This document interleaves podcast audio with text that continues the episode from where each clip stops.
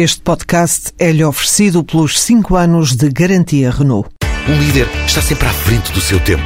Em alguns casos, 5 anos. Qualidade Renault. 5 anos de garantia ou 150 mil quilómetros em toda a gama.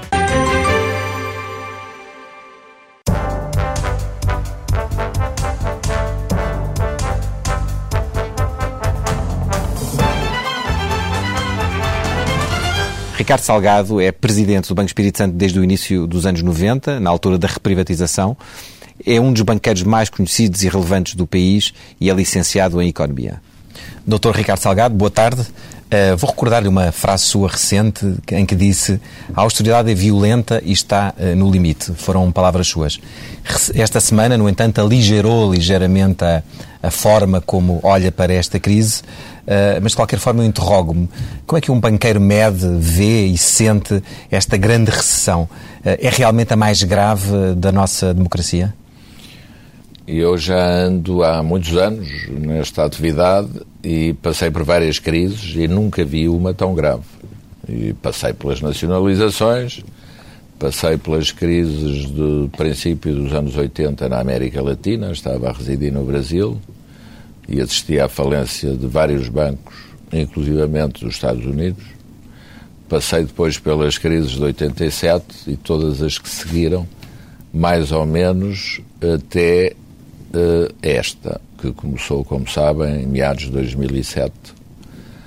E nunca vi uma, uma crise tão profunda, tão grande, tão destruidora de empregos e de riqueza. Vamos demorar muito tempo a sair dela? Ainda?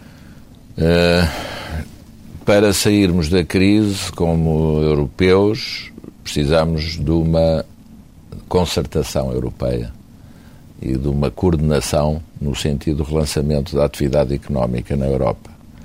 E, por enquanto, ainda não conseguimos ver o, o fim da luz no final do túnel.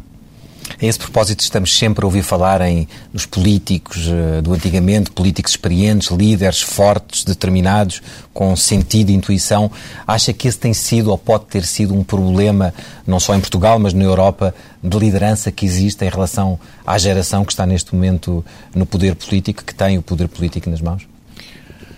Há, de facto, uh, problemas de liderança mas uh, o mundo mudou muito e uh, não podemos ter dúvida alguma de que a globalização uh, teve um efeito positivo pela possibilidade e pela oportunidade que deu aos países emergentes de se valorizarem e crescerem economicamente e, portanto, as populações desses países estão hoje a viver melhor do que no passado, mas traduziu-se numa destruição de riqueza uh, brutal na civilização poderíamos considerar do mundo ocidental, nomeadamente no hemisfério norte, nos Estados Unidos e na Europa, pela deslocalização das empresas e a destruição de empregos uh, que foram uh, deslocalizados para os novos países, para os países emergentes. Mas seria precisa mais política, mais liderança política nesta fase? Teria sido necessário que, na medida em que a Europa foi aprofundando a sua experiência e passou da União Europeia para a União Monetária, que se tivessem afirmado pelo menos líderes na Europa que tivessem equivalência daqueles que iniciaram a construção do projeto europeu. E isso não, ainda, não, ainda não aconteceu ou não está para acontecer? Uh, julgo que é muito difícil ver nos próximos anos a emergência desses líderes. Eu poderia citar algum que, entretanto, emergiu, indiscutivelmente, e na, no setor bancário é com certeza o Sr. Mário Draghi, governador do Banco Central Europeu, é ele que ainda segura o projeto europeu nesta altura. Falemos um pouco de Portugal. Ao fim destes dois anos de, enfim, governação duríssima, recessão muito profunda, ainda há espaço político, social uh, e até económico para executar este novo pacote de austeridade, embora mais centrado no Estado. Há esse espaço? É porque eu ainda ouvi também dizer recentemente que a austeridade devia ser reduzida ao mínimo. Não, eu julgo que nós eh, estamos hoje a evoluir para uma situação em que a própria Europa já está a questionar a austeridade. Isso é um aspecto novo da realidade e a consequência da aplicação sistemática de medidas de austeridade e de não aplicação de medidas de relançamento da atividade económica no projeto europeu. E quando a Europa está a começar a mudar, é porque as coisas parece-me que vão no bom caminho. Agora, não nos podemos esquecer de que nós hoje vivemos numa realidade europeia em que os países que compõem a União Europeia Monetária não estão na disposição de suportar mais uh, déficits orçamentais de outros países e suportar a recapitalização de outros países através de reduções de dívida. Parece-me que foi a senhora Merkel que recentemente fez um statement, fez uma declaração de que em termos, se compararmos o welfare a nível, portanto, segurança social em termos latos, não é? Não é necessariamente a mesma definição que nós temos em Portugal, nos outros países, um, mas o conceito do welfare, eh, em termos proporcionais ao nível do mundo, a Europa representa 50% do welfare mundial. E se virmos, por outro lado, a contrapartida uh, para o PIB mundial da União Europeia, andará na casa dos 23%, 24%. Portanto, esta desproporção significa qualquer coisa que tem que ser aprofundada. E eu não tenho dúvida nenhuma que as uh, vantagens sociais que os diferentes países foram conquistando através das suas lideranças políticas, uh, hoje têm que partir de, um, de uma necessidade, de um consenso político absoluto, porque nenhum país hoje está na disposição de suportar o welfare de outro dentro da União Europeia. E por isso há que pôr ordem, naturalmente, nas finanças públicas e encontrar o ponto de sustentabilidade do Estado em cada país que compõe a União Estamos ainda muito longe desse ponto. Eu julgo que nós estamos a caminhar para lá, mas gostávamos de ver o assunto mais claro e é essa clareza que ainda não temos. Não temos em Portugal e julgo que não temos eh, em muitos países europeus. Mas a pergunta que lhe fazia há pouco pretendia uh, obter a seguinte resposta, o seguinte esclarecimento. Se, perante a, a, recessão que Portugal tem vindo a atravessar e a necessidade agora de reduzir a despesa do Estado em concreto, nomeadamente reduzir a despesa em pensões, em salários de funcionários públicos e também noutras despesas, se isso não pode eh, de alguma forma, aprofundar mais a recessão, eh, nomeadamente no próximo ano, em que está previsto até um crescimento, embora muito pequeno? Pode, e provavelmente, se não forem tomadas outras medidas em Portugal e nos outros países europeus, é o que irá acontecer. Mas, exatamente, penso que nós estamos agora num ponto em que pode vir a acontecer uma viragem. Primeiro, porque eu sinto, ao nível europeu, uma preocupação grande em relação à recessão. Entretanto, foi evoluindo, e, alargando, uhum. estendendo dentro do espaço europeu, e por outro a consciência de que é preciso tomar medidas, eh, algumas medidas rápidas. E vejo no centro europeu eh, já uma evolução no sentido de estudar formas de financiamento médio e longo prazo que possam financiar o relançamento da atividade económica no plano europeu. Em Portugal, nós precisamos de chegar essa fase de relançamento da atividade económica que há de vir necessariamente pelo investimento. Nestes dois anos de uh, resgate, o déficit externo foi corrigido, as privatizações uh, correram bem, há mais liquidez, uh, o país conseguiu emitir dívida a 10 anos esta semana. Portugal tem agora, exatamente, de entrar na fase que mencionava, uma fase de crescimento. Como é que isso pode ser feito e com que grau de urgência é que isso deve ser feito? Bom, o grau de urgência eu diria que é o máximo, não é? Agora, como é que pode ser feito? Não, não serei eu que poderei também eh, anunciar todas as medidas, mas eh, posso dar algumas indicações. A primeira é que para haver investimento têm que estar criadas condições em termos de confiança e em termos de comparabilidade de circunstâncias favoráveis ao investimento.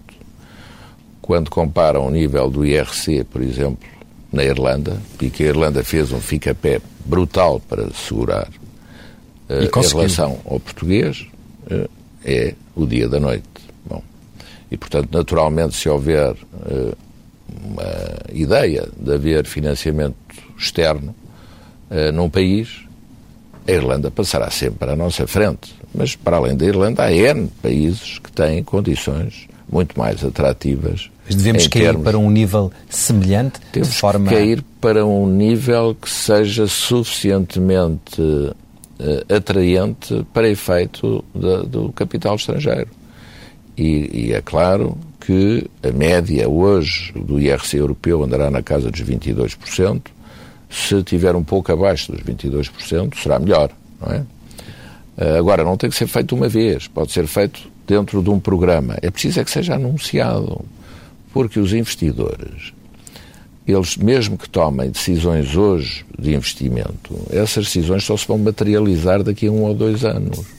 E não vão avançar se não sentirem uma confiança nova, se não tiverem um novo estado de espírito. E para terem um novo estado de espírito é preciso que o país e que os governantes do país consigam passar uma mensagem mais positiva em relação ao futuro, que por enquanto não se vê. Mas a reforma do IRC só vai ter efeitos práticos em Portugal em 2014, seja uh, via Orçamento de Estado, seja via uma legislação uh, à parte. É tarde demais? Julgo que perante aquilo que eu disse, 2014 serve. O que é importante é dizer qual é o nível da carga fiscal que vai incidir em 2014 e, eventualmente, que poderá ainda regredir um pouco mais no futuro, em função do phase-out das tais medidas de austeridade. Mas é bom que isso seja comunicado aos empresários, que os empresários, acredite, não investem. Há aí uma, uma convicção errada porque os bancos estão constantemente a ser atacados, que são os bancos que dificultam o crédito para o investimento, e não é verdade. Numa estatística, aliás, do ano passado, do INE, mostra que mais de 60% dos empresários inquiridos diz que não investem porque têm à frente deles uma contração de faturações, uma contração de vendas, quer dizer, não há procura. o efeito da procura no nosso país. E só cerca de 9% é que dizem é que têm dificuldades de acesso ao crédito.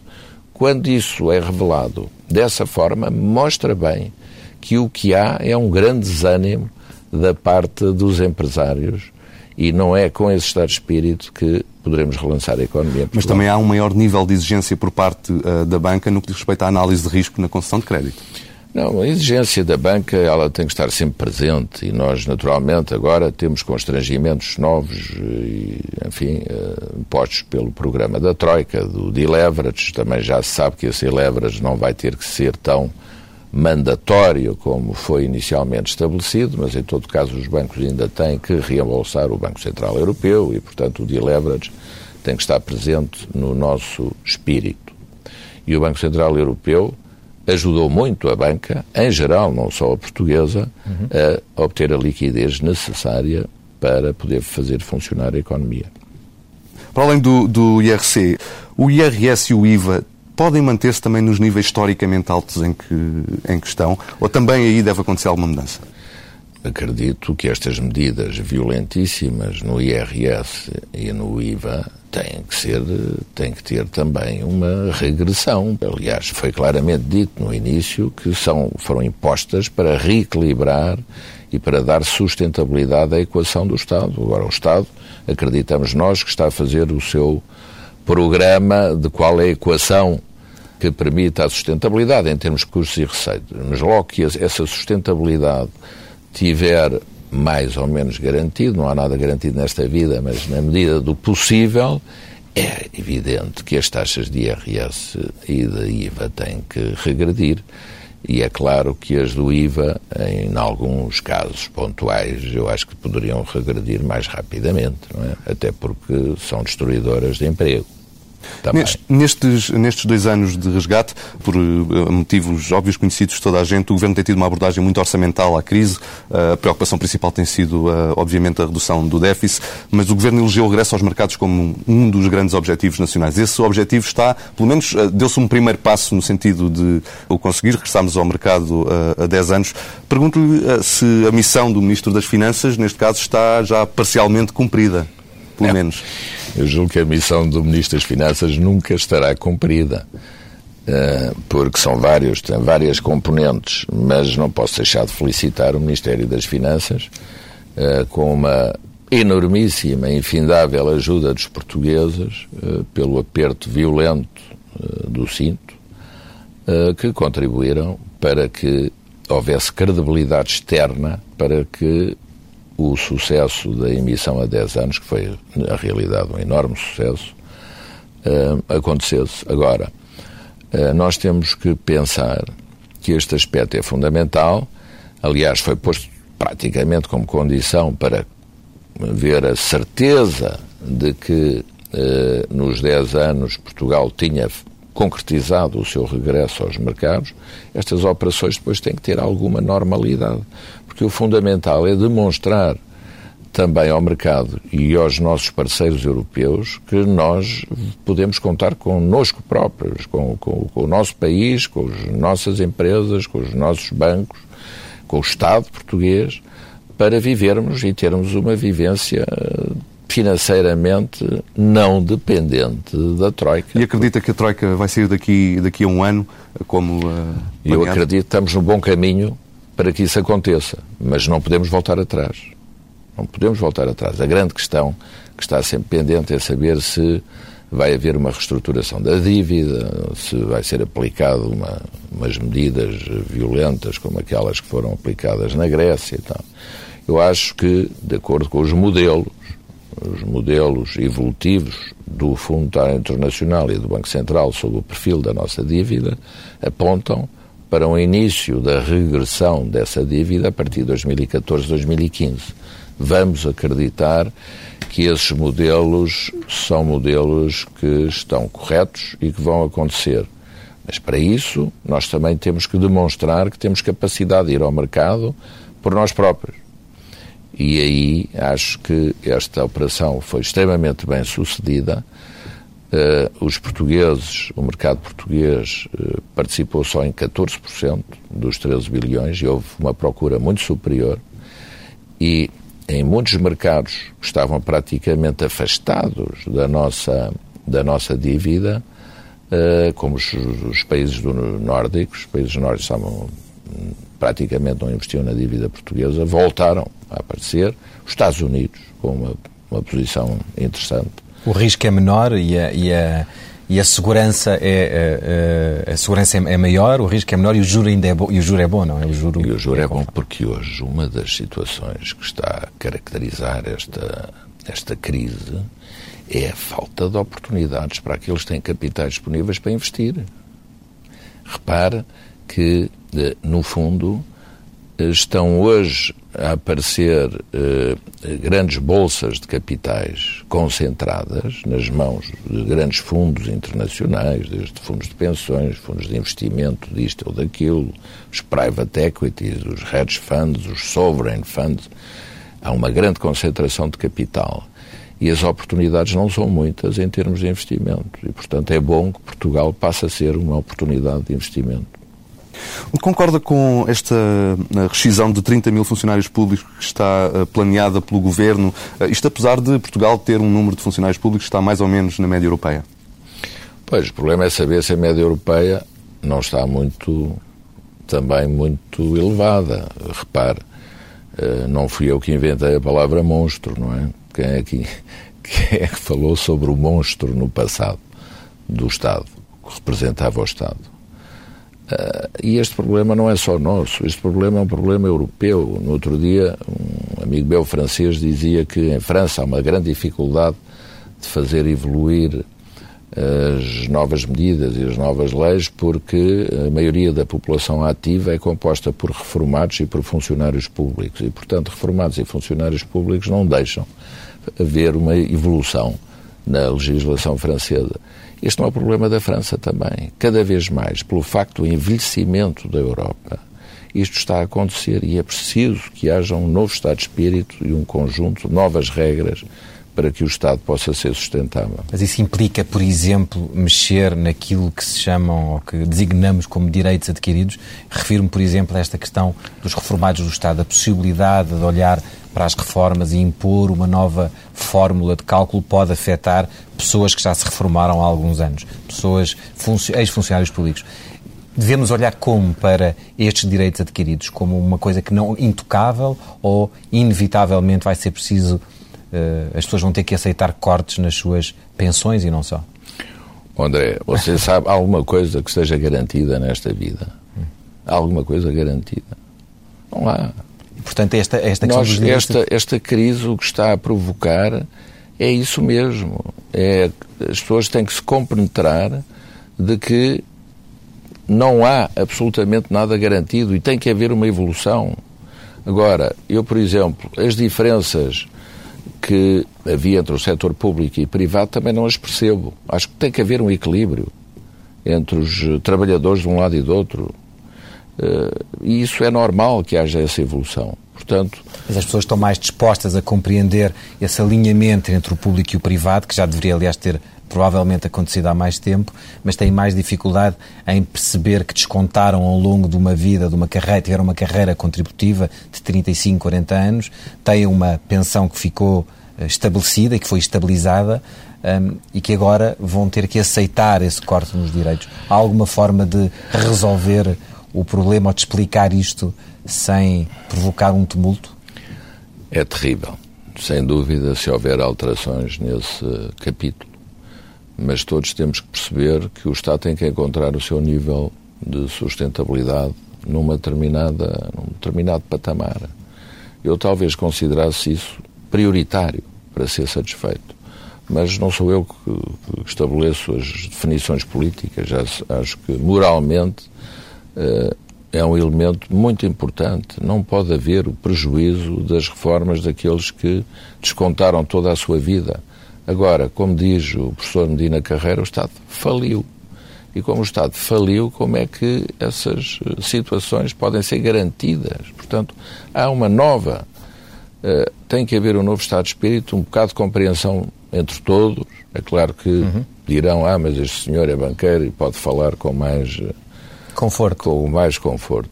Bom, mas também lhes digo que a carga fiscal hoje, acima dos 150 mil euros, é brutal, não é? E assim, provavelmente, ainda por cima tem o imposto da solidariedade. Mas, eh, mas acho que como portugueses nós temos a obrigação de fazer tudo para ajudar o nosso país. E eh, parece-me que moralmente as pessoas que eh, têm níveis de remunerações mais baixas não podem ser penalizadas nas reformas que, que têm, de ser, têm de ser protegidas. É uma coisa que de facto me choca muito e chocará a maioria. Acredito que se perguntar à maioria dos portugueses dirão todos a mesma coisa, não é? Agora, há que procurar uma sustentabilidade. Essa sustentabilidade tem que ter em conta também esses padrões esses valores morais que devem ter, devem obter alguma hierarquia, é? O setor privado, ao longo destes, destes últimos quatro anos, tem procurado, eh, por necessidade ou por inevitabilidade, ajustar-se mais depressa. Daí também os números do desemprego. Acha que hoje em dia ainda se ganha, uh, os salários ainda são no setor privado demasiado, demasiado elevados ou esta desvalorização interna, esta baixa de salários ainda vai ter que continuar por mais, uh, por mais algum, algum tempo, alguns anos? Ai, vai ter que continuar, até termos, termos visto a luz ao fim do túnel e não vimos ainda, não vimos. E, portanto, temos Portanto, moderação salarial. Temos que continuar a ter moderação salarial e reduzir os custos e reduzir as remunerações em todo o lado. Toca a todos. Portanto, o caminho para inverter isto a prazo será, ou tem-se dito também, que é reindustrializar o país, conseguir investir na área da indústria. Acha, acredita nessa possibilidade perante um, um, país e empresários que estão ou descapitalizados, ou falidos, ou com dificuldades de acesso ao crédito pelo preço que ele tem hoje. É possível esta reindustrialização ou é uma bandeira política? Vamos ver. E vou voltar às suas palavras iniciais. Sabe-se que o, as vossas palavras iniciais, que o país está eh, portanto, a poupar mais as famílias. A poupança das famílias tem aumentado. Sem poupança não há investimentos, é uma regra básica da economia. Eh, o déficit externo foi neutralizado. Estamos com uma balança comercial positiva também eh, obtida através do esforço extraordinário dos nossos empresários nas exportações, mas muito e o maior peso ainda pela contração dos consumos e das importações, não é? aspectos relevantíssimos também é relembrar que uh, os imigrantes continuam a enviar recursos para Portugal e a crescer. A ter confiança. Isso mostra confiança. Os portugueses, mesmo os que estão fora, eu vivi 17 anos fora de Portugal, 10 anos, 8 anos no Brasil, 10 anos na Suíça, em todo o lado sempre constatei que os portugueses gostam muito do seu país e continuam a acreditar no seu país e, portanto, continuam a enviar recursos para Portugal e é extraordinário, apesar da crise. O Chipre aconteceu, mas aqui em Portugal os portugueses aguentaram. Houve alguns tomaram medidas, mas de uma forma geral os depósitos nos bancos continuam a crescer. Portanto, o país, privatizações, também já referidas por vós, o país está com um nível de capital estável e superior e está a crescer. O que é que é preciso? Medidas para poder o investimento fluir desde que os empresários sintam um novo ânimo. E esse é o aspecto que falta. A reindustrialização é uma estratégia. É claro que. De longo para, prazo. Para, para que um país como Portugal possa ter uma, uma nova vaga industrial, tem que haver muita inovação, porque não é fazer o mesmo que fazíamos no passado que nós lá vamos há inovação também em algumas indústrias uh, tradicionais portuguesas. Estou-me a relembrar do calçado e dos têxteis com muito sucesso. Mas tem que haver empresas inovadoras. E aí há um aspecto positivo. Eu devo dizer que nós temos cerca de 20 incubadoras de empresas inovadoras, algumas startups no nosso país. E eu percorro o país constantemente, 15 a 15 dias estamos, eu e a administração, a Comissão Executiva do Banco, nós estamos perfeitamente ao par do que está a fazer no país em termos de inovação e uh, relançamento de novas empresas, startups. E tem uma escala, apesar de tudo. Pequena, mas é assim que se começa. Uhum. Veja, não foi assim há tanto tempo como isso. A Apple, que é considerada hoje o expoente maior da economia mundial, não é? Não sei se é a Apple ou se é a Google hoje ou se é o, que for, mas a Apple é com certeza uma das maiores. A Apple uh, foi, no princípio dos anos 80, numa garagem nos Estados Unidos. E hoje é a maior empresa mundial. Eh, quando se fala da reindustrialização, temos que pensar que as empresas inovadoras, como foi a Apple no seu tempo, podem ser replicadas e há, com certeza, empresários inovadores em vários setores de atividade no nosso país que estão a ser vencedores. Uh, conheço alguns com muito sucesso. E isso, quem sabe, se nós podemos seguir essa via, mas devem ser apoiados, e cá está, o Estado aí tem um papel a fazer para apoiar através de capital de risco, através das PMEs, PMEs exportadoras também, o programa das PMEs é um programa vencedor, há que seguir por aí.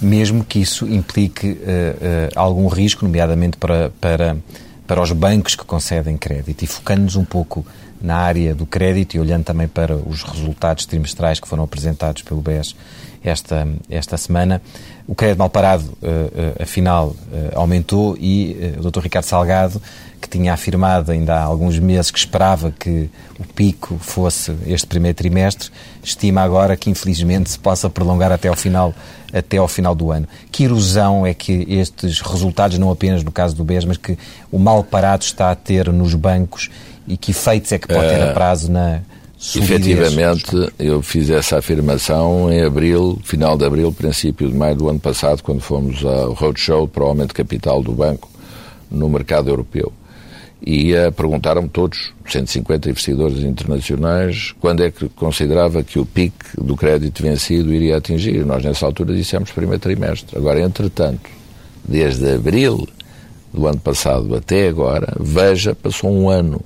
E o que é que aconteceu durante esse ano? A austeridade foi aprofundada, a recessão foi maior e, portanto, aquilo que está a acontecer é o efeito direto dessa recessão. Certo. Eu, eu, a pergunta é, é, Se me perguntar quando é que eh, eu prevejo que haja uma redução e tenhamos, portanto, atingido o pico, eu diria que agora é mais lá para o final do ano, no último trimestre. Portanto, vamos passar um ano muitíssimo difícil e, os, e as contas dos bancos, inevitavelmente, vão revelar esta... E, portanto, nós estamos num período em que os bancos, os resultados, eu não digo que seja secundário, porque nunca se pode dizer uh, uh, os bancos ou as empresas que o resultado é secundário, mas a prioridade absoluta é o reforço da situação dos bancos através do provisionamento e essa é a obrigação dos banqueiros, em vez de apresentarem resultados eh, positivos. Veja que no caso do BES, nós eh, até poderíamos ter apresentado, porque tínhamos cerca de 120 milhões de reservas latentes na nossa carteira de títulos da dívida pública e mantivemos essa reserva latente, não, eh, não materializámos o, o resultado positivo e apresentámos um prejuízo. O primado, nesta altura, é reforço do provisionamento. E espero que na segunda metade do ano as coisas melhorem no nosso país, de forma a que o pico fique para, para trás de nós mais depressa. Se olhamos para algumas das áreas que são tradicionalmente algumas das fontes de rendimento mais importantes uh, da banca, vemos que o crédito à habitação uh, está a diminuir, uh, a banca de investimentos está muito pressionada, a regulação aumenta. Os bancos portugueses estão condenados a passar os próximos meses ou, eventualmente, anos a contrair? Os bancos portugueses estão muito dependentes do seu mercado doméstico o mercado doméstico em contração, é muito difícil que a atividade bancária se possa expandir. Agora, os bancos portugueses que estão em mais uh, uh, posições e mais diversificadas no exterior têm condições de continuar a crescer. Uh, e repare que isto é uma realidade absoluta na Europa toda. Todos os bancos estão pura e simplesmente dedicados 100% ao seu mercado doméstico, estão em fase de contração. E, portanto, não será estranho ver que todos os bancos na Europa estão a reduzir os seus custos, as suas estruturas, mas estão, de alguma forma, também pela via da internacionalização, a expandir a sua atividade. Mas a parte nova desta fase da crise é que, e não é positiva, é que houve uma desaceleração do comércio internacional. Ninguém tenha dúvidas sobre isso. E as nossas exportações para a Europa caíram, as nossas exportações para os países emergentes ainda estão a crescer, mas quando se pensa que a economia brasileira já não está a crescer ao ritmo do passado, a própria economia chinesa está com níveis de crescimento um pouquinho mais baixos, a economia indiana ainda dá sinais positivos, mas de uma forma geral tem as commodities em baixo. Veja os países produtores de commodities, veja o próprio petróleo está em baixo, o que é bom para as nossas importações.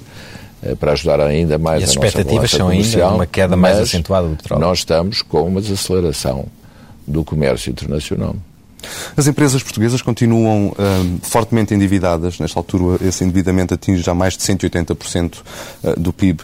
A procura interna, já mencionámos isso durante esta, esta entrevista, também continua em queda.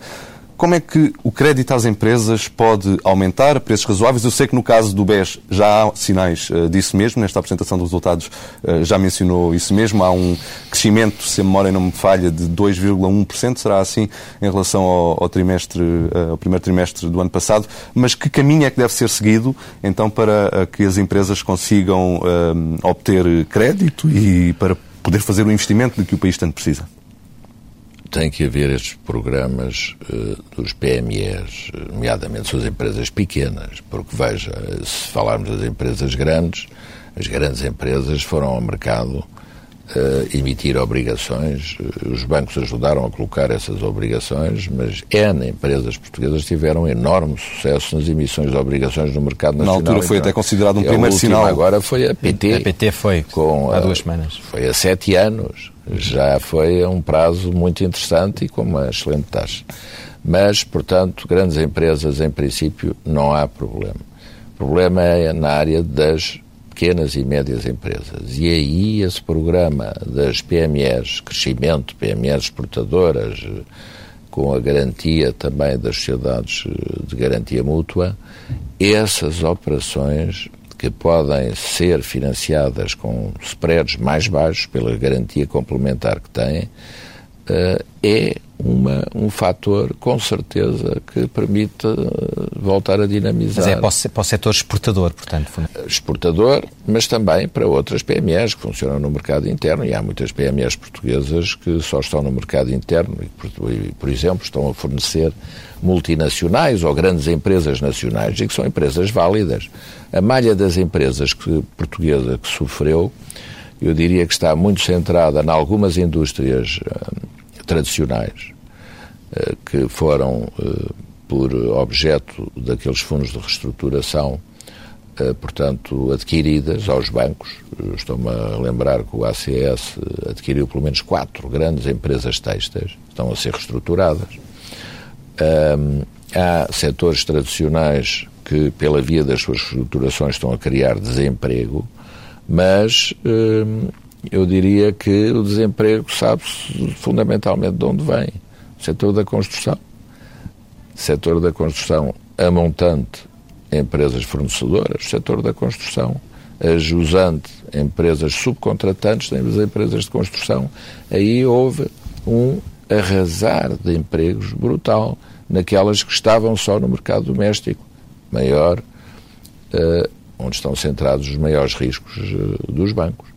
Também algumas no setor turístico. O setor turístico Está muito ligado ao imobiliário. Também sofreu, ligado ao imobiliário, mas depois, formos para o pequeno comércio, houve franjas do pequeno comércio que foram literalmente arrasadas, as empresas da restauração, e aí eu não percebo porque é que o IVA foi para esses níveis. Acho que não, poderia ter sido evitado uma, um cavalgar do IVA para as empresas da, da restauração que absorviam muito emprego.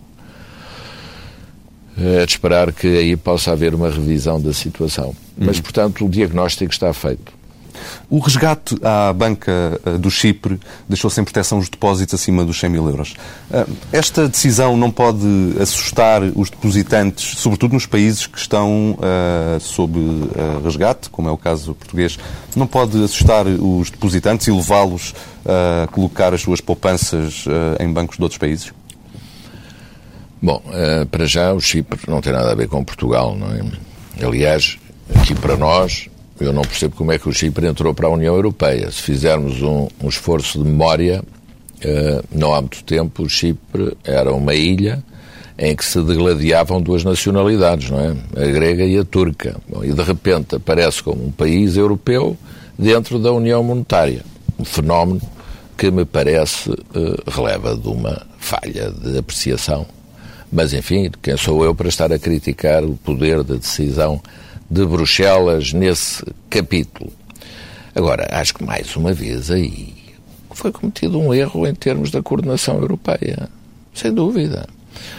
Porque estamos todos a perceber que uh, a decisão de penalizar os depositantes em Chipre foi indiretamente para atingir aqueles capitais que vinham de fora que estavam no offshore, que é Chipre, e principalmente oriundos da Rússia.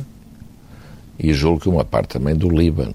Não esquecer que Chipre também fazia de offshore para o Líbano, porque o Líbano, o Líbano está sempre em convulsão por causa do problema da Palestina, da Síria, de Israel, enfim.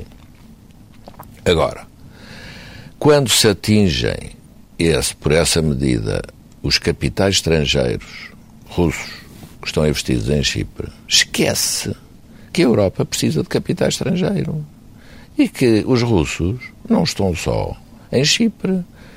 Já viram, já pensaram bem no volume de capitais russos que existem por, por essa Europa fora? Já não estou a falar em dos Londres. oligarcas russos em Londres. Estou a falar em Paris, estou a falar nas principais cidades, mesmo na Alemanha. E depois, os outros países, a América a América Latina tem capitais na Europa, a África tem capitais na Europa, o Médio Oriente tem capitais na Europa. O facto de terem tirado o tapete, talvez tenha sido uma expressão um bocadinho excessiva da minha parte, terem criado essa, esse espectro da penalização dos depositantes afeta a Europa como um todo e não é só o Chipre e os depositantes do Chipre. E, portanto, é um senhor que uh, foi nomeado presidente do Eurogrupo, que julgo que não consultou o governador do Banco Central Europeu, porque o, banco, o governador do Banco Central Europeu depois veio desmentir essa situação.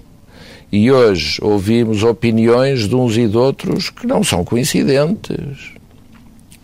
É claro que eu compreendo alemães e holandeses que não estejam na disposição de estar a pagar os, uh, os depositantes, o resgate dos bancos cipriotas.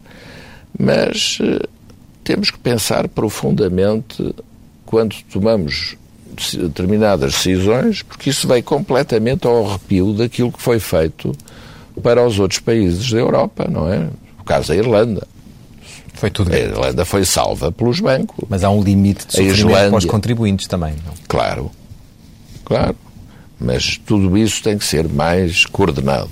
Há uma grande falta de coordenação na Europa. Doutor Ricardo Salgado, uma última questão. O seu mandato termina em 2015, tem-se ouvido falar em sucessão. Já decidiu se continua ou se quer afastar?